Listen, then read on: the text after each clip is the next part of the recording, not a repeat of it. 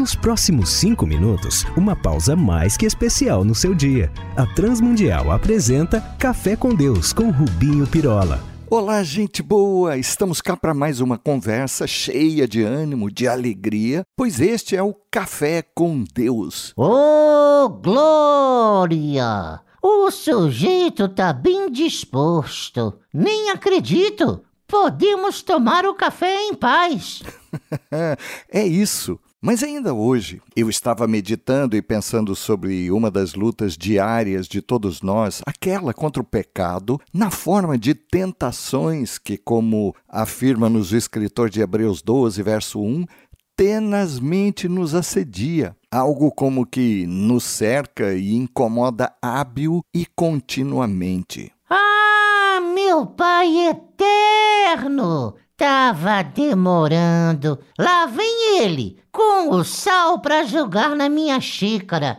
Ah, larga, deu, homem! Mas é isso.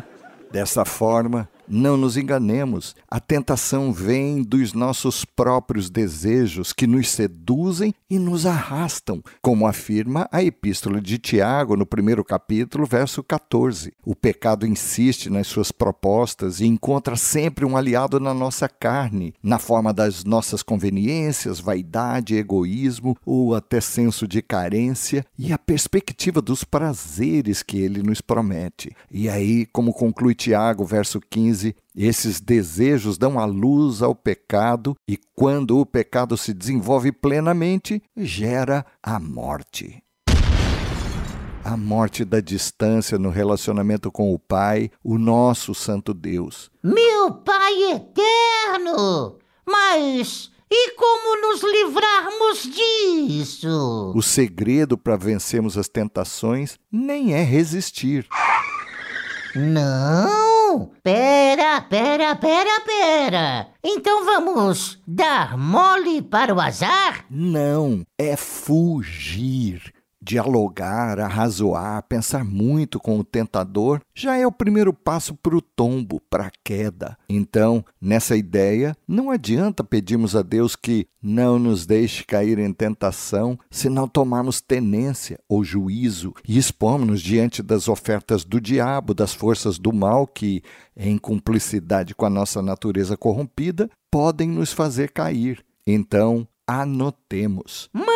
Ver aí o cafeteiro especialista em tentação. Vamos lá. Esteja preparado ou vista-se de toda a armadura de Deus para que possa resistir contra os ataques do diabo, como aliás aconselha nos Efésios 6:11. Por isso, vigie e ore para que não ceda à tentação, pois o espírito está disposto, mas a sua carne e razão e sentimentos são fracos, recomendou-nos o próprio Senhor lá em Marcos 14:38 tenha a palavra no seu coração. Lembre-se de que Jesus usou a palavra de Deus contra as tentações do diabo lá no deserto. Nós não somos melhores. Então, gaste tempo com o estudo e meditação da Bíblia. Ah, e não se esqueça que o diabo é vencido não pela nossa repreensão ou declarações ou exercícios que só têm efeito pirotécnico diante do povo, mas não contra ele.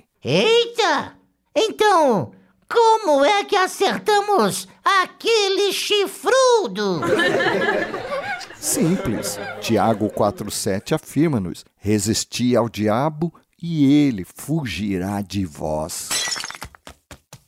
Repito, resistir pode muito bem fazer com que fiquemos estanques, firmados nas nossas posições como cristão, que não quer magoar ou ofender a Deus na sua santidade e exigência quanto ao nosso proceder, como também, repito, fugirmos de toda a situação, oferta, porta aberta, incentivo, manipulação de qualquer espécie que nos pode fazer pecar.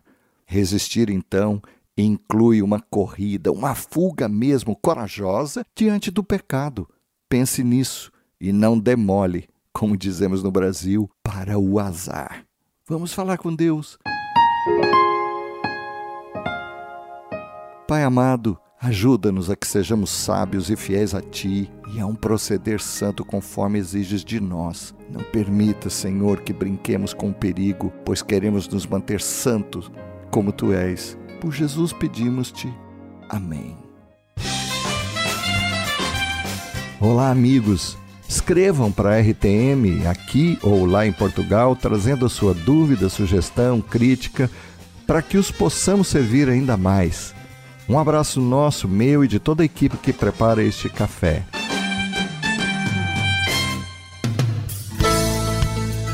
Se você gostou desse programa ou tem alguma dúvida, escreva para café com Deus sem acento arroba transmundial.org.br